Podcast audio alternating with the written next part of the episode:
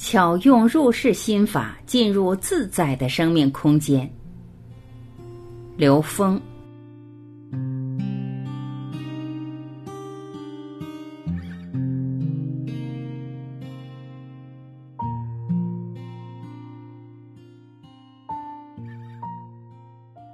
入世心法，信，信，相信每一个生命内在本自具足。当你相信你自己内在本自具足的时候，你投影出来的每一个生命都是本自具足的。相信自己内在本自具足，你绝对不会妄自菲薄，你绝对不会对自己内在圆满智慧失去信心。相信别人本自具足，你绝对不会妄自尊大。只有你相信内在本自具足，你才能跟高维能量进行关联。当你认为高维的智慧在外面外求的时候，这就是迷信。所有的正信都是相信自己内在具足圆满一切智慧。入世心法，愿，愿让我们持续在每一个当下都不迷失，让我们在任何一个层次的能量状态里面都不迷失。发大愿是把我们的终极目标定在 N 为 N 趋于无穷大，定在无上正等正觉，也就是阿耨多罗三藐三菩提，定在与神同在，定在天人合一的无极。当你的目标在那儿的时候，你中间遇到任何一个障碍，它都变成了过程，你都不会执着在任何一个中间态上。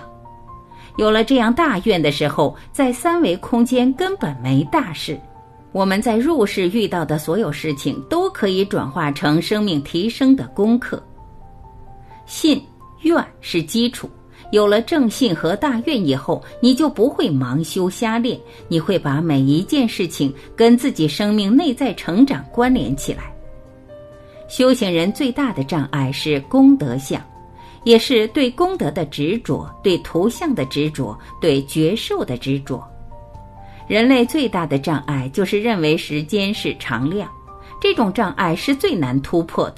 所以我们怕死，我们有时间的紧迫感，我们贪婪，我们认为自己需要从外面去获得我们想要的东西，我们不断放大欲望，欲望的欲就是一个永远亏欠的山谷。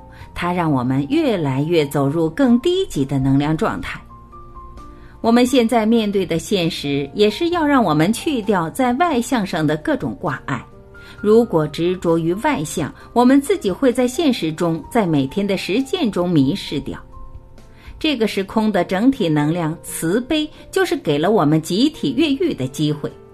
我们每一个人都进入自己的三维认知，开始从内在去理解，颠覆我们的认知，进入我们心法的修炼过程。入世心法行，行每一个觉醒的生命，在任何一种生命状态里面，无时无刻不在修行。读懂每一个当下面对的一切是什么题目，这就是觉。发现题目，并能够读懂每一道题目，叫悟。能够把每一道题目真正读透，读到它跟 N 维的关系，读到它跟道的关系，这叫彻悟。只有到彻悟的时候，你再去做题，那才叫行。如果你没有读透，没有达到彻悟去做题的时候，你等于没有读懂这道题。没有读完，你读了一半，读懂了一半，你就做题。你做题的状态没有本质的区别，所以觉是发现题目，悟是读懂题目。现在这个时空点给了我们一个机会，让我们静下来，开始往内再去读我们内在成长的题目。否则，我们天天在外向之中，在外向的贪婪、恐惧、纠结、挣扎。在现在时空崩坏里面产生各种各样的苦恼、烦恼的状态的时候，你根本无法开始读懂你的题目。当我们回归到宇宙整体系统的时候，我们才发现，原来每一个生命的本自具足，给了我们一个最重要的本能，就是付出。真正觉醒的生命，在生命过程中，你体验过那种无条件付出当下的喜悦，所以付出才是生命的第一需要。因为内在本自具足，你只要想得到，就跟内在能量相抵触。只要你一抵触，你就会产生烦恼。所以，只要你想得到，就会产生烦恼。当下的肺炎疫情，我们要迅速从这里面先止跌，回到家里先什么都别做了，这叫止跌。因为只要在现实中活着，它的能量就往下掉。当你真正静下来的时候，最方便的生活方式会呈现在我们身边。有了这个行，其实还要加一个行，就是不断的跟内在高维去关联。所有的经文、咒语、祷告，全是跟内在高维关联的，包括太极、站桩。当你跟内在高维进行关联的时候，你随时有可能跟内在高维能量同频共振，获得当下的意识能量和物质能量高度和谐的一种生命状态。这时候健康自然会到身上。你用什么样的方法是跟你的法源相关的？每个人我相信都接触过高维实践的方法，在家里面自己选择自己适合的方法就可以了。所以这也是行的一部分。这些所有的行一定要回归内在的觉醒和提升，这叫心法。所以万法必归于心法，万行必归于心行，这就是高维实践。入世心法正，正是印证。当用直觉、直心做决定，我们的内在认知可以和外向直接面对，才能真正的看到内在的认知到底是什么。当用知识去分析判断，我们就在外向和内在认知之间建构了一层屏障，使我们无法通透的读到内在认知是什么。当用直觉做决定，如果成功了，验证内在的本自具足；如果失败了，帮助觉察是什么认知让我们做不成。只要把认知颠覆了，下次就成功了。这就是失败是成功之母。所以正的前提是直心。有句话说：“直心是道场，率性之谓道。”在三维空间，需要不断的印证我们的意识能量境界是否在提升。那怎么去印证呢？直接看我们周围的人和事，如果呈现的越来越美好，越来越智慧，这就是指我们内在在提升，因为我们看到的一切都是内在的投影。通过内在境界的提升，就会投影出一个不断觉悟、不断提升的现实世界。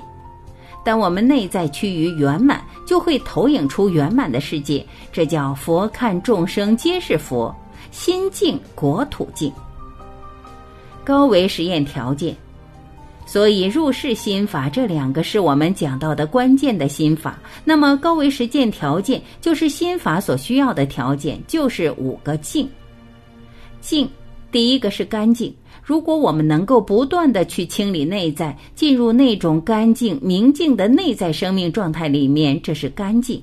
佛教智慧里面说：“众善奉行，诸恶莫作，自净其意。”大家注意，“自净其意”是自己给自己清理。其意是什么？我们的意识能量空间里面内在的执着全是不净。第二个是平静。我们实际现实面临着所有的危机，各种的事实际上让我们不平静。如果你不平静的话，你根本不可能启动高维能量。你带着恐惧，带着纠缠，带着愤怒，带着巨大的分别，带着在是非面前的这种激烈的意识状态，都是不平静。你坚持对的时候，一定有一个等当量的错存在着，等维度、等当量把你牢牢困在这个善所在的维度，所以纵向提升根本发生不了。所有的是非背后都在让我们觉醒，它不是以我们坚持是而觉醒，而是让我们看到这个是非背后我们自己的认知产生的这种空间局限。而在更高更大的境界去转化我们的认知，你会发现你能读懂是非背后的意义。第三是恭敬，就是对我们自己内在具足圆满智慧无条件的恭敬，而这个智慧投影出来各种各样的外相，其实都是我们的题目。我们对题目不尊敬、不能恭敬的话，你根本不可能去拿起这道题。所以，对一切的恭敬是一个本质，因为一切的存在都是我们内在投影的，都是我们的内在高维给我们出的提升的题目。第四是镜子，我们可以想象自己坐在一个巨大的球面镜的中间，你四面八方看出去的全是自己的投影。让我们去觉察自己的认知，反求诸己，不再指责，不再抱怨，因为所有的指责和抱怨都指向外面。当我们问自己：“我为什么会面对这样的生命考题？这样的考题在教育启发我什么？它跟我自己内在的提升有什么样的关联？”当我们把每一件事情都用这么一种逻辑去看的时候，我们才能读懂每一道题跟我们内在成长的关联，才能跟我们的生命觉醒去关联起来。外边都是像，都不是投影源，投影源只在内在。第五个是环境和境界。我们每天在现实中三维空间里面，各种纷乱能量的外向会障碍我们，会让我们执着在外向上，无法跟内在关联。现在给我们创造了一个隔离掉外在空间的所有外部影响的环境。当我们有了内在的环境，通过境界的提升，而是我们整个的心量和视野打开，从高维视野上打开，这就是境界的境。我们自己选择了一个更便于我们成长的考场，让每一个生命自己开始有一个自觉空间，在这么一个自觉空间里面去启动自己的高维实践。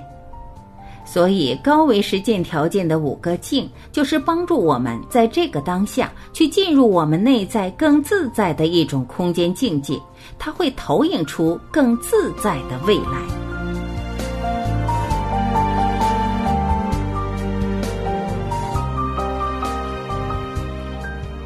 感谢聆听，我是晚琪，我们明天再会。